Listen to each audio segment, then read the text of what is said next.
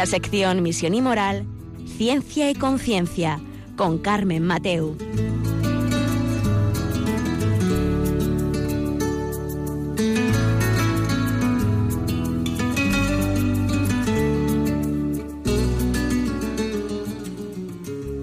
Buenas tardes, queridos oyentes. Aquí estamos un miércoles más en Ciencia y Conciencia, un programa que hacemos desde el Observatorio de Bioética de la Universidad Católica de Valencia. Y hoy vamos a dedicar nuestro programa a, centrarnos, a saber el concepto, a saber el para qué, el por qué, cómo nos llega, eh, qué podemos hacer. Eh, cuando, em, bueno, ¿qué es el síndrome de Down? ¿no? Vamos a estar, vamos a dejar claros algunos de los aspectos si es una discapacidad intelectual, em, cómo podemos trabajar con estas personas, em, moralmente qué podemos hacer, si tenemos algún dilema, tenemos... Entonces, vamos a aprovechar este ratito que tenemos en Ciencia y Conciencia para hablar de, este tema con nuestros invitados que enseguida paso a presentarles.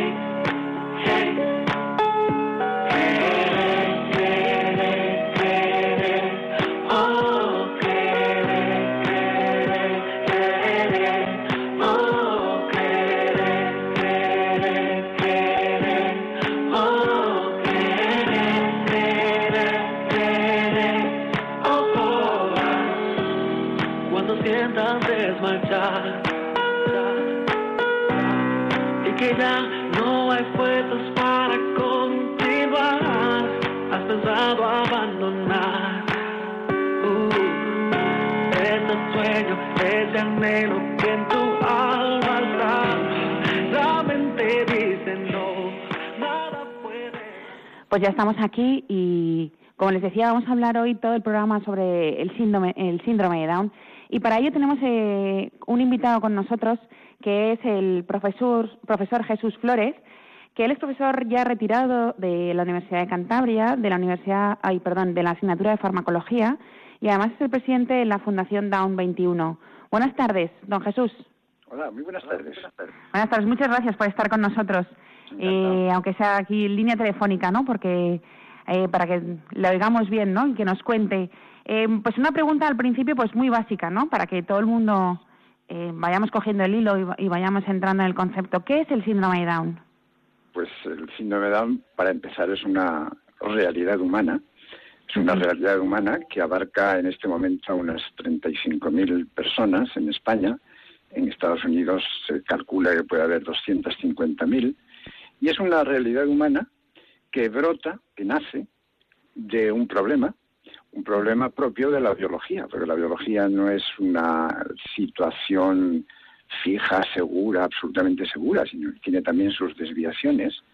Y eh, si resulta que los seres humanos nuestras, estamos compuestos por células, células que tienen 46 cromosomas, en este caso mm, tienen 47, en lugar de 46 cromosomas, 47. Y esto se debe a que uno de los cromosomas de la pareja 21 perdón, está en exceso. En lugar de tener dos copias, tiene tres, tres copias. Eso hace, como digo, que en lugar de 46 cromosomas haya 47 cromosomas. Y al haber un cromosoma de más, quiere decir que hay pues unas 500 copias de los genes del cromosoma 21 están de más, están en exceso. Y ese exceso, en relación con todo el, resto de la célula, crea un desequilibrio. Y es un desequilibrio que se traduce en una serie de alteraciones que empiezan ya eh, tras la, la, concepción. Es decir, que empieza ya en el propio embrión y después cuando se va haciendo ya es un feto, pues va habiendo una serie de problemas sustanciados en los distintos órganos, ¿no? Así que es una realidad humana, son seres humanos, tan seres humanos como cualquiera de nosotros, con los mismos derechos, con las mismas, no digo las mismas capacidades, porque uno de los órganos que se va a afectar de una manera ineludible va a ser el cerebro, en grado diverso, no todos son afectados de la misma manera, Y eso, claro, es lo que crea la discapacidad intelectual, que es algo que está en el síndrome de Down. Pero junto a la discapacidad intelectual, insisto, de grados diversos, también se afectan o pueden afectarse otros órganos que dan origen pues a ciertas morbilidades, a ciertas patologías que hoy día las conocemos muy bien y son tratadas. Entonces, este, esta enfermedad, por así decirlo, como usted ha dicho, que dígame. No, a ver, el término enfermedad eh, depende del, digamos, del sitio en donde lo digamos y del origen en donde eso se crea. A veces crea rechazo, en el sentido que para unos no es una, una enfermedad. Desde el punto de vista médico lo es, pero desde el punto de vista es, lo es. Eh, desde el ah. punto de vista médico lo es, puesto que hay una alteración clara de cromosomas. Del mismo modo, pues no sé, que la diabetes es una desviación de la glucosa y etcétera, etcétera, ¿no? Pero yo sé que eh, socialmente no gusta definirlo como de enfermedad y hablan pues de situación, de condición, mm, llámele usted como quiera. El hecho es que la realidad es esa. La realidad es que hay una problemática derivada de ese exceso de genes que hay en, como en, pertenecientes al cromosoma 21 y que da origen pues a una serie de, de problemas. Pero lo malo es cuando nos fijamos solo en los problemas y no nos fijamos en todo lo demás, que es muchísimo más. Son las capacidades. Y las capacidades de las personas con síndrome de Down, cuando son bien acogidas, bien tratadas, bien llevadas, bien educadas, las capacidades son infinitas, inmensas. Ya. Lo que la cuestión es, yo le quería decir que si llega desde el momento de la concepción, ¿no? Em, no hay forma de tratarlo. Claro, Vamos a ver, em, o el óvulo femenino o el espermatozoide masculino hmm. aportan sus cromosomas. Sí. Generalmente 23 cada uno. En el caso del síndrome de Down, aporta 24 uno y 23 otro, con lo cual eh, bien el óvulo, bien el espermatozoide, generalmente es el óvulo mm, femenino el que aporta un cromosoma de más. Entonces ya en la primera célula originaria de una persona, ya ah, está ya la alteración. Ya están los 47 cromosomas. Claro, en ese momento es evidente que ya no, se puede tratar. Ya. ¿Mm? Pues porque ya está ahí.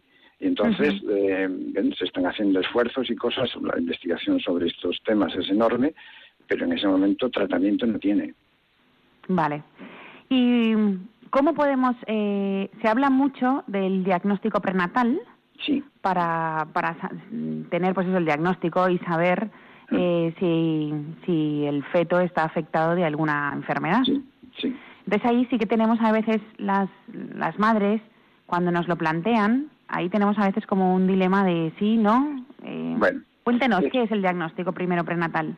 Bueno, este, este, es un problema muy serio, muy grave y que ya yo creo que todo el mundo tiene conciencia, es de, conocimiento público. Efectivamente, se puede hacer durante el, embarazo, se puede hacer el diagnóstico a base de tomar o bien de líquido, de líquido amniótico en general, ahora ya incluso de la sangre de la madre, se puede obtener material que estudiado convenientemente dice si realmente hay 47 cromosomas o 46. Y ese 47 cromosoma, ese cromosoma además a, qué se debe, etcétera, etcétera. ¿no? Entonces ahí se puede hacer el diagnóstico, hoy día es cada vez más fiable, no es absolutamente seguro, pero cada vez es más, mm. es más seguro y cada vez con menos inconvenientes para la madre, porque a veces simplemente con sacarle sangre, como quien se hace un análisis, pues se puede dar el diagnóstico. Claro, hecho el diagnóstico, viene el dilema. ¿Qué hacemos? Claro. ¿Qué hacemos? ¿Seguimos con el embarazo o no seguimos? ¿no?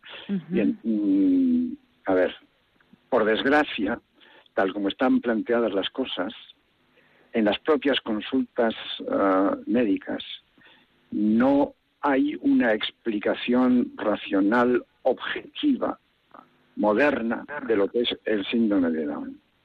Y entonces, mm, es triste decirlo, pero hay una tendencia a llevar a la madre hacia el aborto.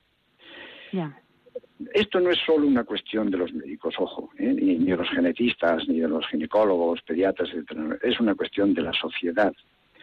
Porque si el médico no te dice nada e incluso te habla bien del síndrome, vamos bien, eh, te, habla objetivamente del síndrome de Down, lo que hoy es esa persona, la sociedad sigue mirándolo mal.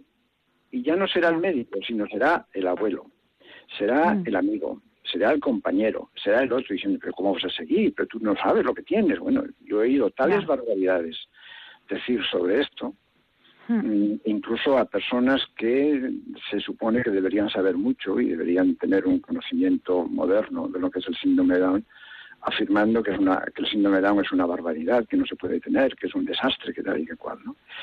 Bien, eh, ese es un problema y el problema en España lo tenemos serio, como en todo el mundo occidental.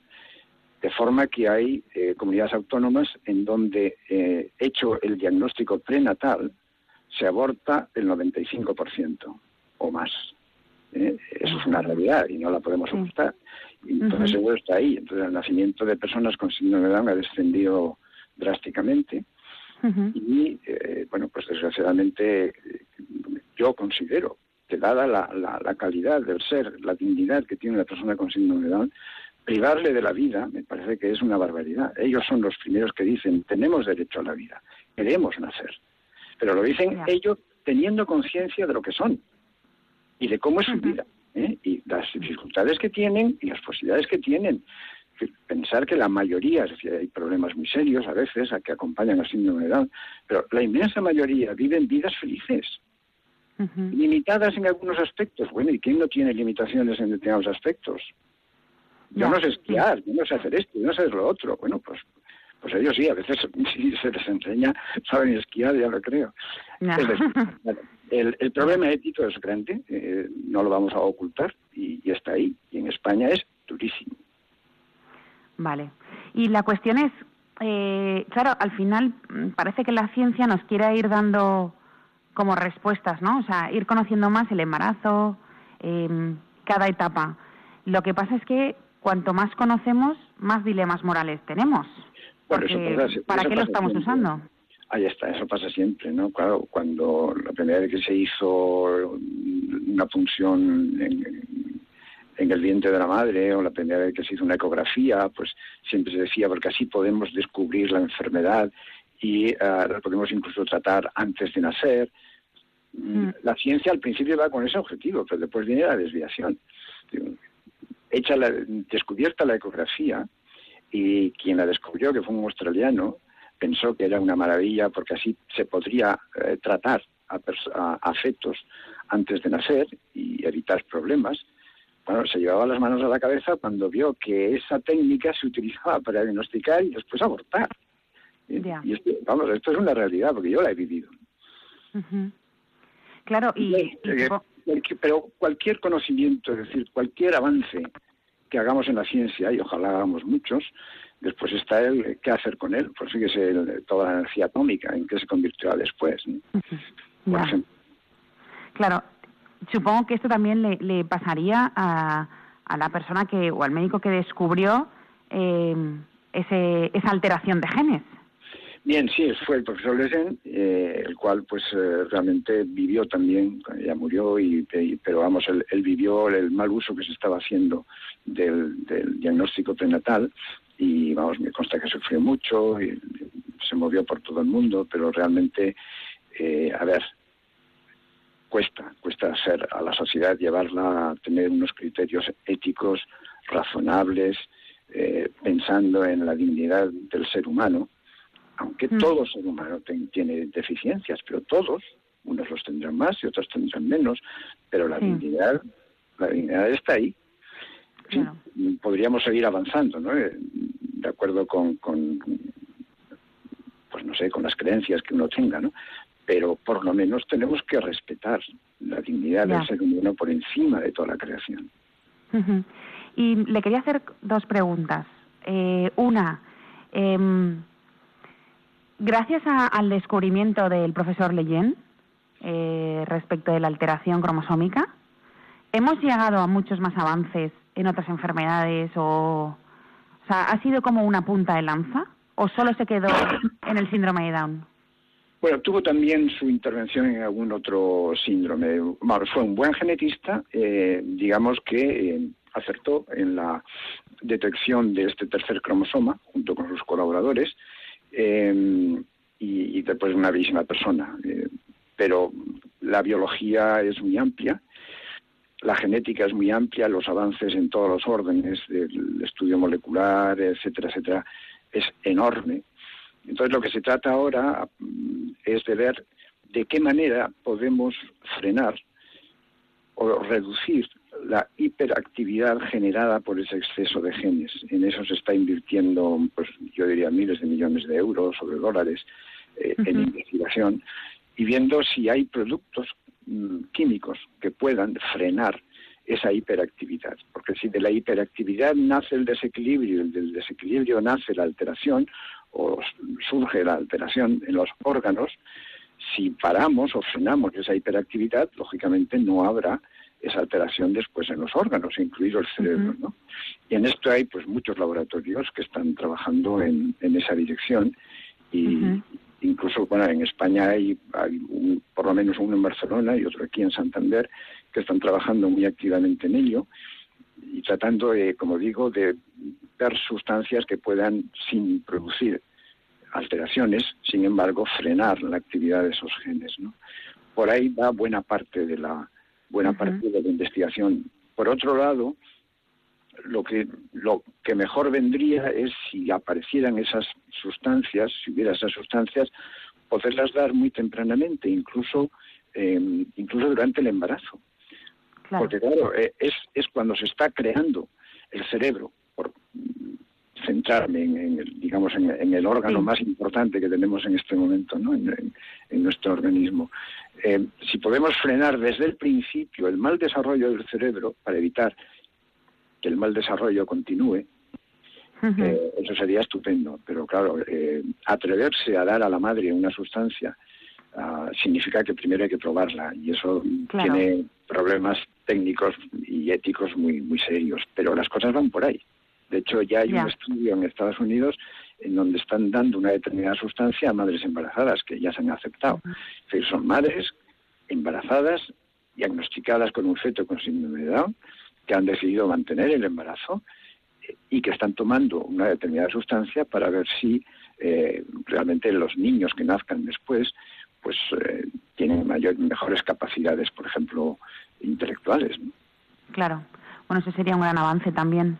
Y, y también el, síndrome de Down también ha sido una, un referente para, para estudios de Alzheimer de la enfermedad o a ver eh, ahí lo que pasa es que eh, uno de los problemas que tiene la, el síndrome de Down es que algunas personas con síndrome de Down al envejecer hacen enfermedad de Alzheimer.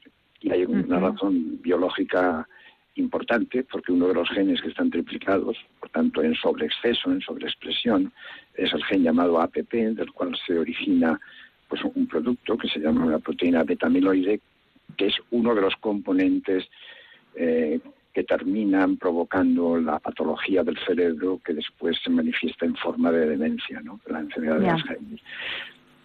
Teniendo en cuenta que la población síndrome de Down por tener en exceso ese gen, es una población proclive a desarrollar la enfermedad de Alzheimer, pues entonces, eh, lógicamente, claro, hay muchísimo estudio eh, tratando de ver por qué, cómo sucede, qué pasos se dan, cómo se puede evitar, etcétera, etcétera. O sea, hay una enorme relación entre ambas patologías, tanto la, enfermedad de Alzheimer como el síndrome de Down, y mm, quizá lo, que obtengamos, los conocimientos o los descubrimientos que se hagan, pues van a servir también para, el resto de la población, porque el resto de la población todos estamos asociados, digamos, o, vamos camino de, si acaso, poder padecer enfermedad de Alzheimer, ¿no? Así que esa es la relación que hay.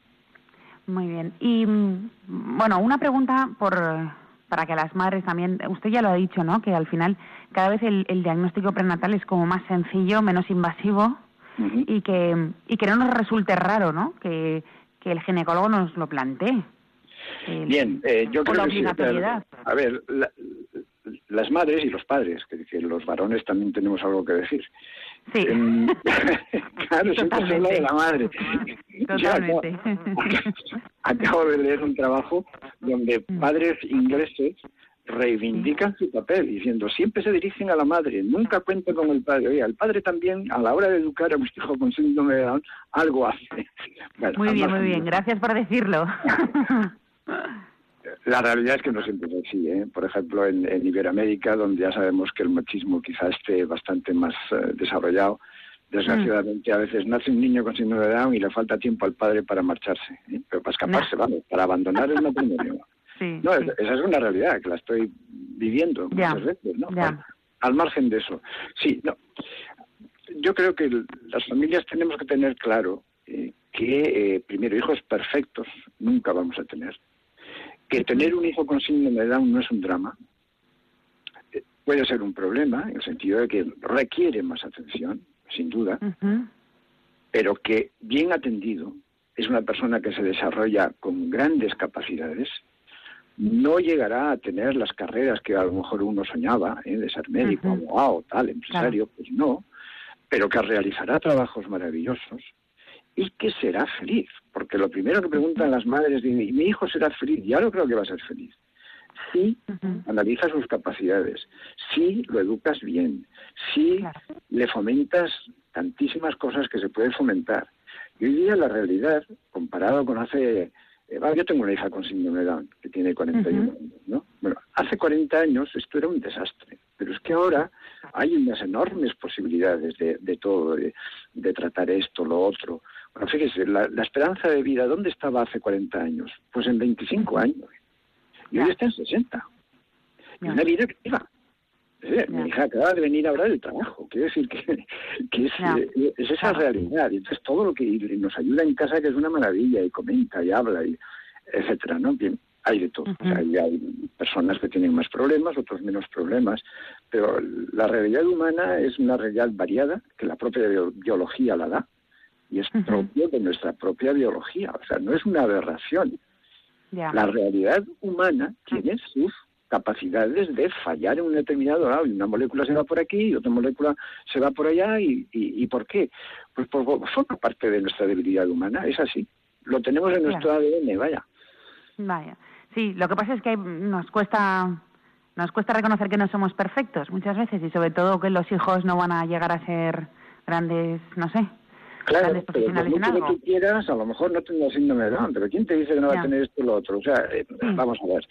Eh, lo que pasa es que, que hemos demonizado el síndrome de Down, perdonen el término, pero lo hemos demonizado y lo, y, lo ponemos como el exponente mayor de, los desastres humanos que uno puede tener. Pues señores, no es así, todo lo contrario. Las personas, la gran mayoría de las personas con síndrome de Down son grandes personas, tienen grandes cualidades, cualidades que a veces a nosotros nos faltan. Es verdad. Y bueno, también forma parte muy importante de esto, ¿cómo se da la noticia a los padres? ¿Cómo? ¿Dice cómo? ¿Cómo se le da la noticia a los padres? De, mira, el diagnóstico ha sido este. Bueno, el eh, diagnóstico... a ver, yo, yo le preguntaría a la persona que va a dar un diagnóstico, y yo, bueno, ¿cómo te gustaría que te lo dieran a ti? Pues piénsalo.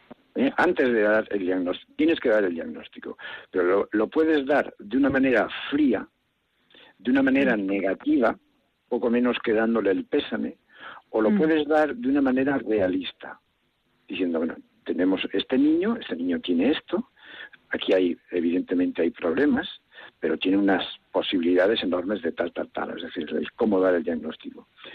Yo escribí hace poco un librito que se llama así, cómo dar el diagnóstico, eh, el diagnóstico, cómo dar la noticia como primer acto como primer acto terapéutico, ¿no? Bueno, es un librito que está teniendo pues yo diría bastante éxito, ya vamos por la segunda edición, han hecho una edición en México, en Perú quieren hacer otra y tal. Y es un librito sencillo donde se explica a los padres y se explica a los profesionales la realidad del síndrome de Down. ¿Qué dicen las personas con síndrome de Down? un médico no ve más que problemas porque para eso tiene su consulta, para que le vengan los problemas. Pero claro, si solo ves los problemas y no ves todas las demás posibilidades, lo natural es que después, a la hora de hablar, no hables más que de los problemas. Oye, entérate también de otras cosas. Entérate de la realidad del síndrome Down actual. Pero bueno, tampoco, y esto es también una lanza, ¿no? ¿Hay alguien que se lo cuente en las facultades de medicina? que hay algo positivo en esto? Yo creo que hay poquito a poco, poquito a poco se va haciendo. Bueno, he tenido este año pasado pues una bonita experiencia porque me invitaron a mí precisamente estudiantes de medicina a, hablar sobre esto en unos congresos nacionales que organizaron y el mes que viene pues también hay un congreso de, estudiantes de medicina de pediatría donde también quieren que les hable. Es decir, va habiendo conciencia de que eh, en la Facultad de Medicina, además de hablar de los problemas de las enfermedades, que lógicamente hay que saberlas y conocerlas a fondo, y cuanto más mejor, hay que conocer toda la realidad humana. Y donde hay un problema, ver también cuál es la parte adecuada, la parte menos problemática de la persona, que estamos tratando personas, no enfermedades. ¿no? Es un proceso lento, ¿eh? Es un proceso lento, pero yo creo que poquito a poco va entrando, pero cuesta, cuesta mucho. Pues, don Jesús, muchísimas gracias, porque ha sido un placer poder conversar con usted. Se nos hace corto, pero tenemos que ir siguiendo pues eh, el, programa. Y... Aquí me tienen para cualquier ocasión. Pues no sé si está mal decirlo, pero porque lo haré más veces, le llamaré más veces posiblemente. Muchas gracias y gracias por estar en Ciencia y Conciencia. Vale, gracias a ustedes. Adiós. Pues mm, como ven, ha sido un, bueno, un gran, podemos decir, invitado, ¿no? Que nos ha dejado pues eh, conceptos bastante claros y una idea, ¿no? Que esto no, que no hablemos así de forma tan negativa, ¿no? De esta alteración. Eh, bueno, enseguida vamos a escuchar un poco de música y enseguida estamos con vosotros.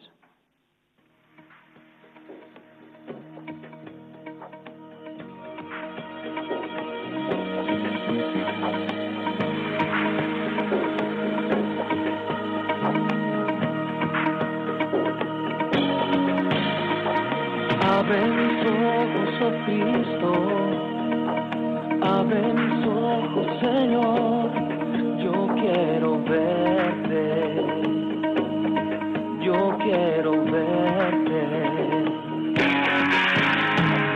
Abre mis ojos, oh Cristo, abre mis ojos, Señor, yo quiero verte,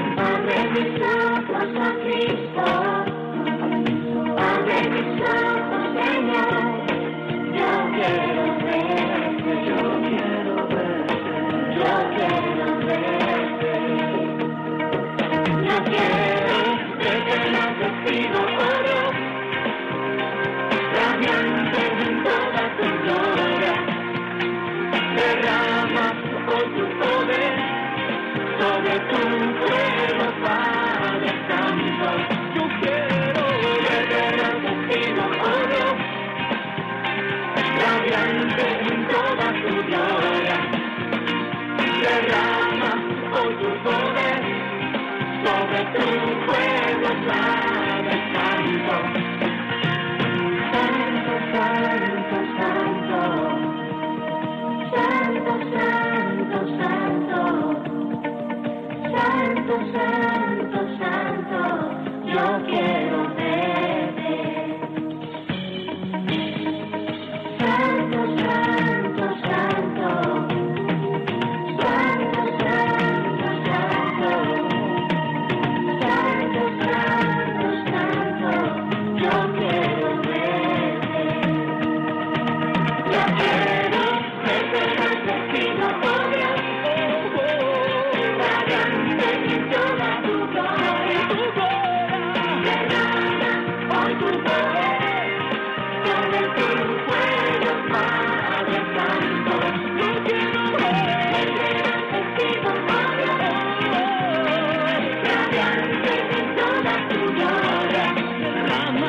Thank you.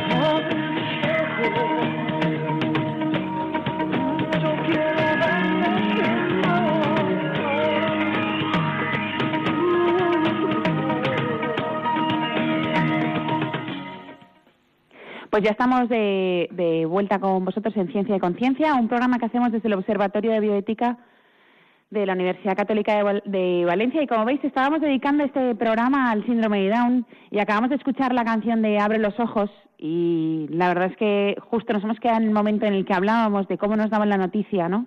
Abre los ojos. ¿no? También qué importante es que nos digan esa noticia.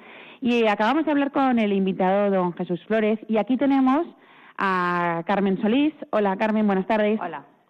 Bueno, Carmen Solís es, bueno, es mamá de familia numerosa y entre uno de sus hijos está Álvaro, que tiene síndrome de Down y tiene 22 años y además ella es, es profesora universitaria y además es miembro del equipo del proyecto diocesano de Anawin.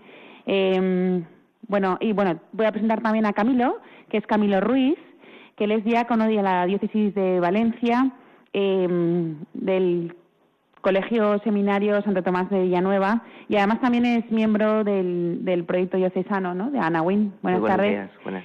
Y bueno, Carmen, nos hemos quedado justo en el momento de la noticia, cómo te dan la noticia, y tú teniendo un hijo de 22 años también, ¿cómo te dieron a ti la noticia? Sin que esto sea, vamos a seguir luego hablando de ciencia y conciencia, pero bueno, es un poco No, que también eh, los... La noticia, la verdad es que en este momento el ver cómo te, te informan, pues el médico se quedó un poco perplejo con la respuesta, que fue la de mi marido cuando dijo le querremos mucho. Y el médico no entendía cómo podíamos decir o cómo en ese momento mi marido podía decir le queremos mucho. E insistía en recalcar, pues como bien ha dicho el profesor Flores, los aspectos negativos para que dejásemos de querer de esa forma tan intensa probablemente. Y entonces la matrona en ese momento interrumpió y dijo, a ver, mm, ¿qué es lo que te pasa? Y es que él dice que le va a querer mucho y dice, le voy a decir que le querré más que a los otros, a lo mejor así eh, entiende más, ¿no? Eh, fue una situación en donde no nos vino de nueva el cómo afrontar la situación porque yo soy profesora y trabajo con personas con síndrome de Down desde el año 86, aparte de tener una historia personal vinculada al ámbito de la discapacidad intelectual de una forma pues casi vital. Y habiendo trabajado con estos niños en la escuela, fue además un colegio diocesano, el Colegio San Nicolás, ya Real Colegio San Nicolás, desaparecido en el ámbito académico, en donde don José Vilar apostó por un programa de integración de personas con síndrome de Down. Y estamos hablando del año 86. Por lo tanto, la respuesta en atención a lo que es la dignidad de la persona y esa realidad eh, era efectiva dentro de la diócesis de Valencia. Ya desde entonces así fue. Entonces esa noticia yo la viví de la mano de- del profesor Jesús Flores y de su mujer María Victoria Troncoso porque eran eh, la lanza, la punta de lanza en, en la formación, la capacitación, en el movimiento asociativo del síndrome de Down en España en ese momento y en el ámbito mundial. Ya su programa de lectoescritura, todo lo que eran los avances para una mejora de la calidad de vida y una vida de, de calidad de las personas con discapacidad intelectual y en concreto pues en el síndrome de Down. Luego los años hicieron que en el año 95 naciese mi hijo Álvaro y esa relación profesional, podríamos decir, se convirtió en una relación pues pues un- mucho más, unos amigos que, ahí estamos, ¿no? Y ahí están para cualquier cualquier situación. Y han sido mis maestros en aprender a trabajar desde el corazón, con el corazón, eh, con las personas con síndrome de Down, pero con muchísima formación profesional y, y muy cerca de todo lo que son los avances científicos. Claro, y además eh, al vivirlo de primera persona has podido también poner en, en práctica y saber, o sea, la parte emocional Sí. la has volcado totalmente. Hombre, cuando tú te crees lo que estudias, ¿no? Esto es, además estando aquí Camilo, un diácono, pues es que es la ordenación diaconal, ¿no? Que lo que aquello que creas enseñes y lo que enseñes lo vivas. Esa frase de la ordenación diaconal es una es como un mandato imperativo, ¿no? Una sugerencia imperativa que, el- que la Iglesia nos hace para vivir en coherencia. Entonces, todo aquello que has estudiado y más de personas con un prestigio, pues en este caso como puede ser el profesor Flores y su equipo de trabajo desde la Fundación de Cantabria o desde la Universidad de Cantabria también y otros muchos, eh, ¿lo crees? ¿Crees además el magisterio de la Iglesia? ¿Crees que la vida es digna? ¿Que es eh, el respeto es desde la concepción hasta la muerte? ¿Crees que, que ese magisterio se centra en la justicia social y en una acción concreta, viviendo las obras de misericordia para ser dichosos? Así es como el Evangelio yo lo entiendo y lo quiero compartir con las personas a las que acompaño en, en la vida con sus hijos con discapacidad intelectual y en concreto con síndrome de Down. Pues claro, te lleva a vivir apasionadamente y no exento de dificultades, Claro. de tristezas, de angustias, de soledades que te hacen replantearte pues pues tu propia vida y también el acompañar en la vida de los demás para que descubran una nueva forma de vivir. Y Camilo, eh, sois bueno, sois los dos miembros, ¿no? Del equipo diocesano o del proyecto diocesano Anawin. Cuéntanos qué es esto, qué es este proyecto. Bueno, pues lo primero, muchísimas gracias y, os doy la- la- las gracias por poder par- compartir y, vivir este, esta, esta alegría ¿no? de poder dar voz por primera vez en, a esta respuesta eh, diocesana que de la mano de, de don Antonio se quiere hacer frente y quiere ser luz ¿no? para dar una, una respuesta a esa, a esa dignidad de, de la que hablaba antes eh, don Jesús, una dignidad que también eh, está dinamizada por, por la misión, la misión a la que somos llamados ¿no? como, cristianos, ¿no? esta perspectiva trascendente. ¿no? Eso es un poco lo que de alguna manera quiere, eh, quiere acoger y quiere, quiere articular y quiere responder la diócesis de Valencia. ¿no? Esta respuesta diocesana, este proyecto Anawin, pues quiere ser la vivencia de, de una nueva hermenéutica, ¿no? La- una hermenéutica, un saber hacer del don, ¿no? Y sobre todo, como nos decía San Juan Pablo II, y sobre todo seguida también ahora por, por el Papa Francisco con esa acogida de la, de la fragilidad. Pues, eh, don Antonio a la cabeza, pues junto con, con Carmen, conmigo, pues hemos eh, únicamente acogido el, el, el clamor y el llanto de, de- de una porción del pueblo de Israel. Y es que eh, tiene un sufrimiento, tiene una herida que, que no se está acogiendo de la manera eh, de la manera en que estas personas con discapacidad y su familia lo, lo necesitan. Entonces, de alguna manera, este, este, este término anawin, que, que engloba a todo el conjunto de las pobrezas, las antiguas y las nuevas, las que nos han acompañado, las que forman parte de nuestro itinerario existencial, eh, queremos que sean acogidas personalmente y familiarmente, queremos que sean acompañadas al mismo tiempo, pero sobre todo pudiendo llevar a cabo la visibilización y la concreción de que el Anawin, los, los pobres de Yahvé, tienen en esta generación que poder tener la posibilidad de llevar a cabo esa misión, ¿no? de ser el icono viviente de Jesucristo. Entonces, eh, de alguna manera, eh, este proyecto Anawin viene a ser la, concreción eh, fruto de, toda una historia que nace en el seno del seminario de, de Valencia, que a día de hoy se continúa con la participación y la colaboración cercana y amiga de- del Colegio Seminario Santo Tomás de Villanueva y que mm, vino a ser en, en verano de, de, 2000 de 2014 por primera vez la respuesta en, en- fraguada en un, en un campamento de la presencia de, de la Iglesia, de movimientos diocesanos, realidades eclesiales, de la participación de la vida consagrada, de la participación de voluntarios, de jóvenes que querían experimentar por primera vez eh, que en la carne del pobre, en la carne de la persona con discapacidad, estaban pudiendo tocar a Cristo y Cristo en ellos estaba llevando una misión, porque Carmen, yo y, tantos amigos hemos sido testigos de auténticos milagros, ¿no? De cómo esta hermenéutica del don, esta acogida de la pobreza, de, de esta llamada eh, pobreza que es la, la, vulnerabilidad y la fragilidad ha sido camino de, de encuentro personal con Jesucristo, uh -huh. de retorno a la iglesia, de vivencia eclesial y de, de, una, de una vivencia de una, creo que hasta ahora, alegría, que nos lleva pues hasta el día de hoy. Para uh -huh. nosotros, para Carmen y para mí es providencial todo este camino, es providencial cómo eh, el Señor está suscitando y moviendo corazones para, para que a día de hoy podamos ser un poco la voz de, de este incipiente y este proyecto germinal que en Valencia está empezando a dar sus, sus primeros pasos, ¿no? Y Carmen, eh, ahora vuestro vuestro objetivo es, eh, por así decirlo, acoger a las familias, acoger, pues eh, el objetivo más que objetivo, que es un camino con la meta de la felicidad que decía el profesor Jesús Flores. Mm. ¿Qué es lo que quieres? Que mi hijo sea feliz.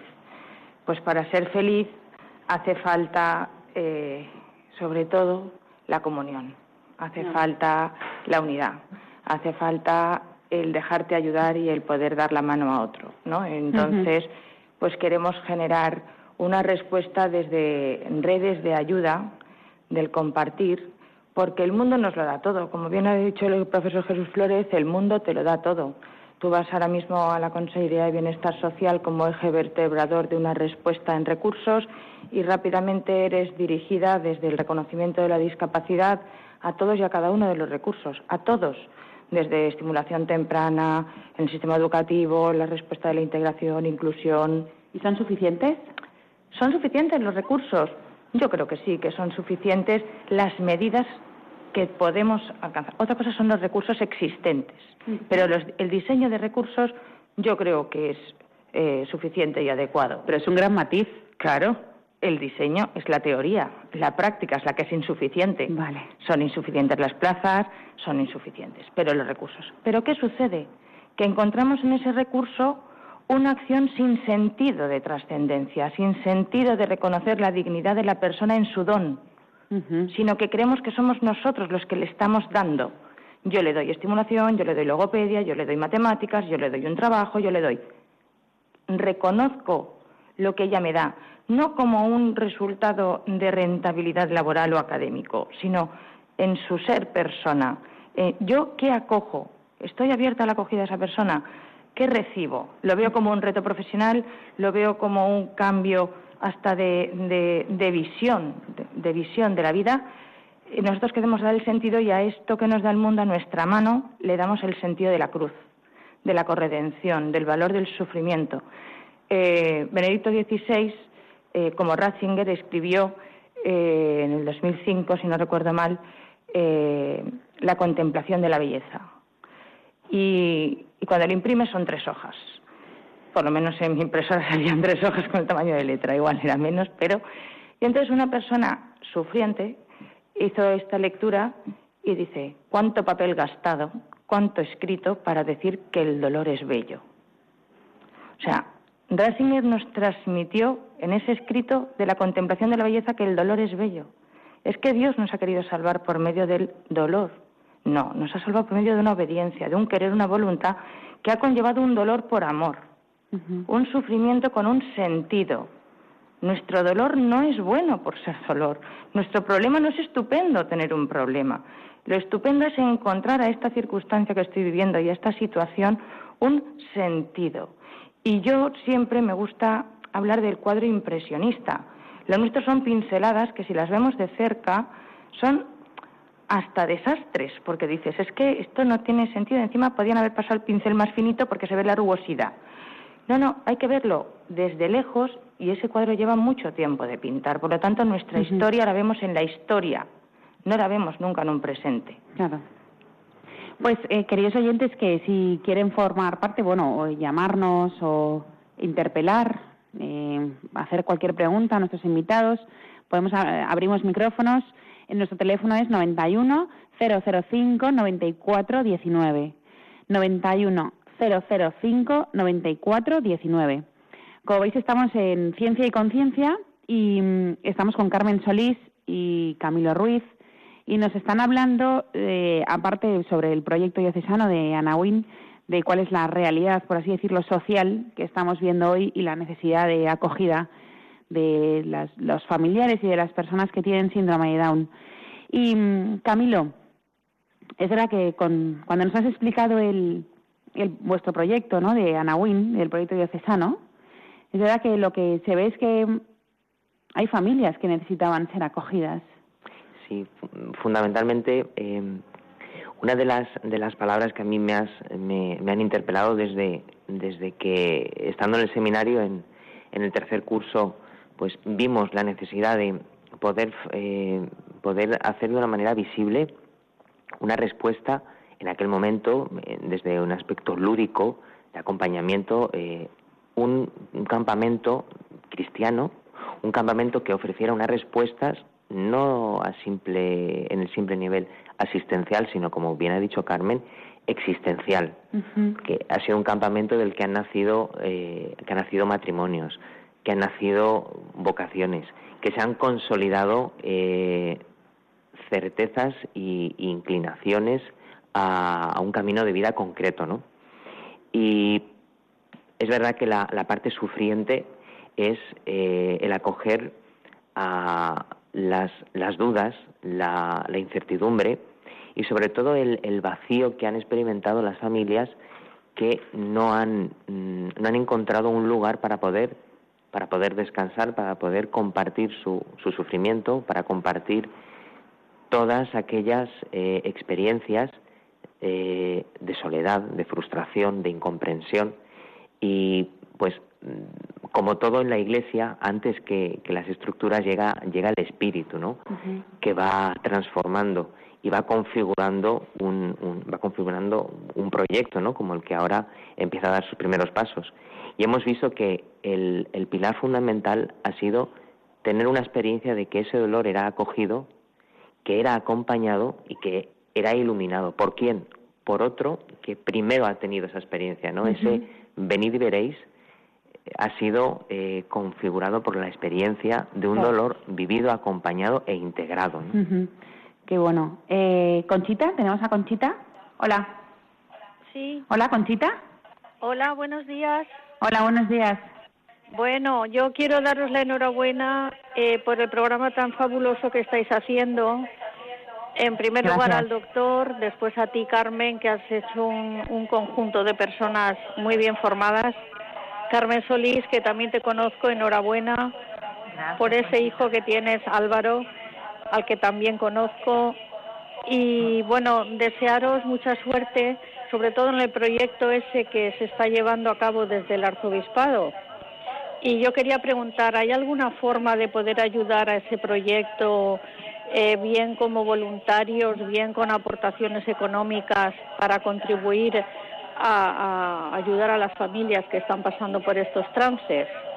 Conchita, para que podamos oírte bien y Carmen nos escuchamos bien, si puedes bajar tú la radio porque se oye con eco. Vale, Carmen.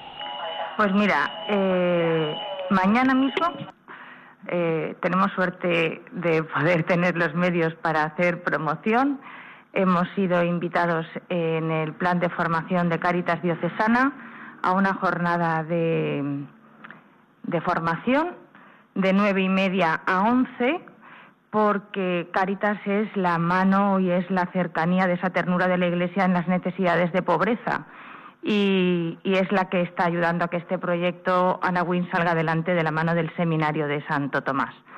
Entonces, eh, en Caritas mañana, ya lo repito, de nueve y media a once, una sesión de formación para explicar las necesidades en el programa y poder contar con personas voluntarias que quieran eh, acompañarnos. También a nivel económico es necesaria la ayuda y entendemos que esa ayuda pues ya se irá canalizando y daremos pues por medio de, de otras oportunidades que tengamos de dar a conocer sus cauces. Pero si hay que ayudar a alguien, desde luego yo desde aquí me permito la licencia de decir que es al seminario para que las vocaciones sacerdotales tengan siempre mmm, cubiertas las necesidades. Por lo tanto, la, la, cuantía económica, de momento, al seminario, y sabemos que nos llegará seguro. Conchita, muchas gracias por, por haber llamado y vamos a pasar la siguiente llamada a Katy. Hola, ¿Katy? buenos días. Sí, hola, buenos días. Tenemos dos minutos, tres. Eh, Sí, yo solo. Muchas solo gracias quería eh, por llamarnos. Sí, solo quería dar la enhorabuena del proyecto, lo he oído al final y me ha encantado todo. Que quería dar el testimonio que tengo una, una nena adoptada con síndrome de Down. Y nada, que me interesaré por el proyecto desde Palma de Mallorca en lo que podamos colaborar y que es, en fin, un Jesucito en casa, que es lo mejor que hemos hecho. Tengo cinco hijos y nada, que me ha encantado todo lo que he oído. Pues muchas gracias. Si quiere dejar su teléfono para que se pongan en contacto con usted ahora Sí, luego. me encantaría, sí, sí. Vale, pues deje el teléfono y que, y que le llaman Carmen o, o Camilo. Sí, Muchísimas encantada. gracias por, por haber Gracias. llamado. Gracias. Y bueno, pues ya pues para vamos a ir despidiéndonos porque estamos llegando al final. Dejarnos los dos pues alguna idea, ¿no? Alguna valoración o algo que queráis que la gente se quede con esa idea sobre este es- esta cuestión, digamos, ¿no? Del síndrome de Down. Pues yo diría que son vidas que merecen la pena ser vividas.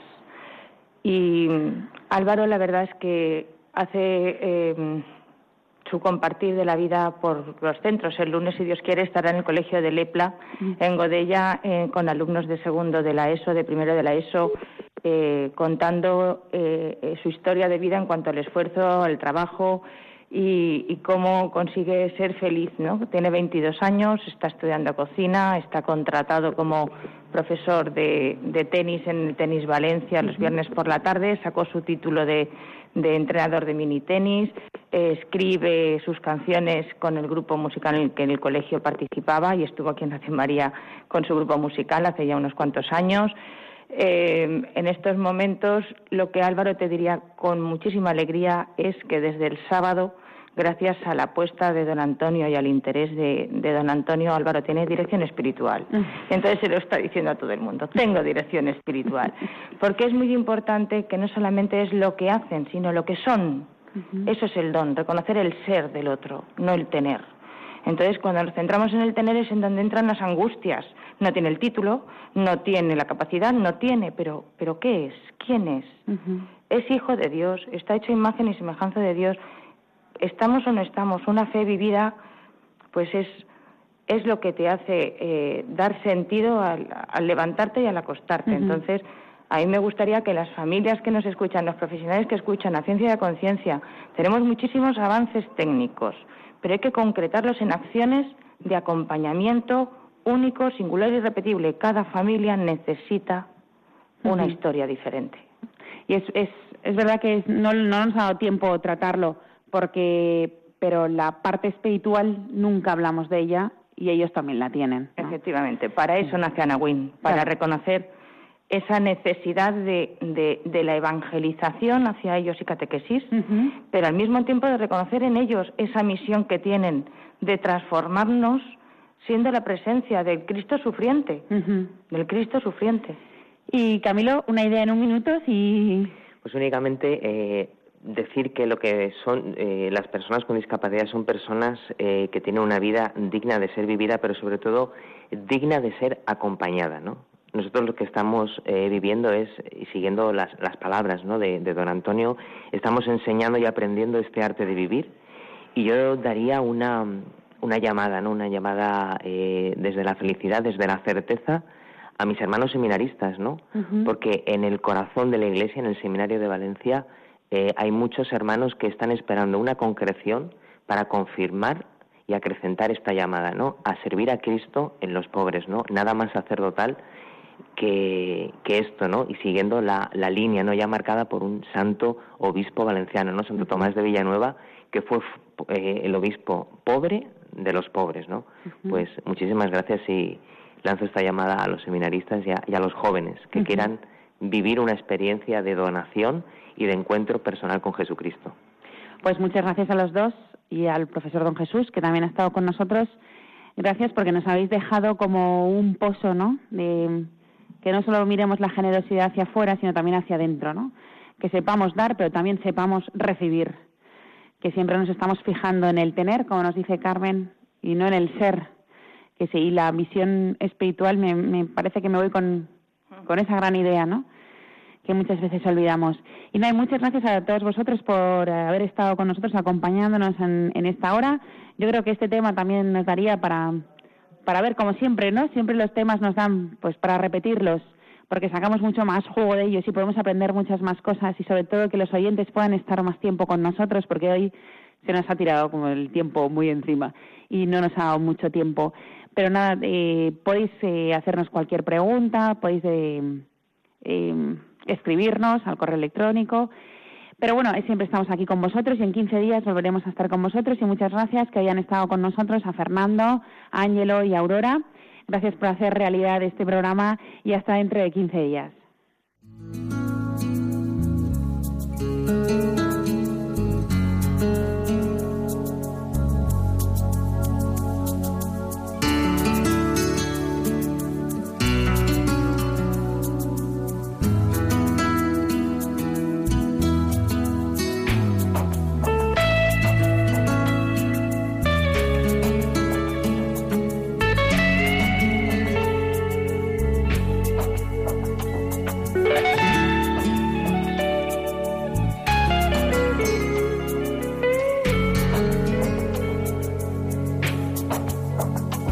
Han escuchado Ciencia y Conciencia, un programa dirigido por Carmen Mateu.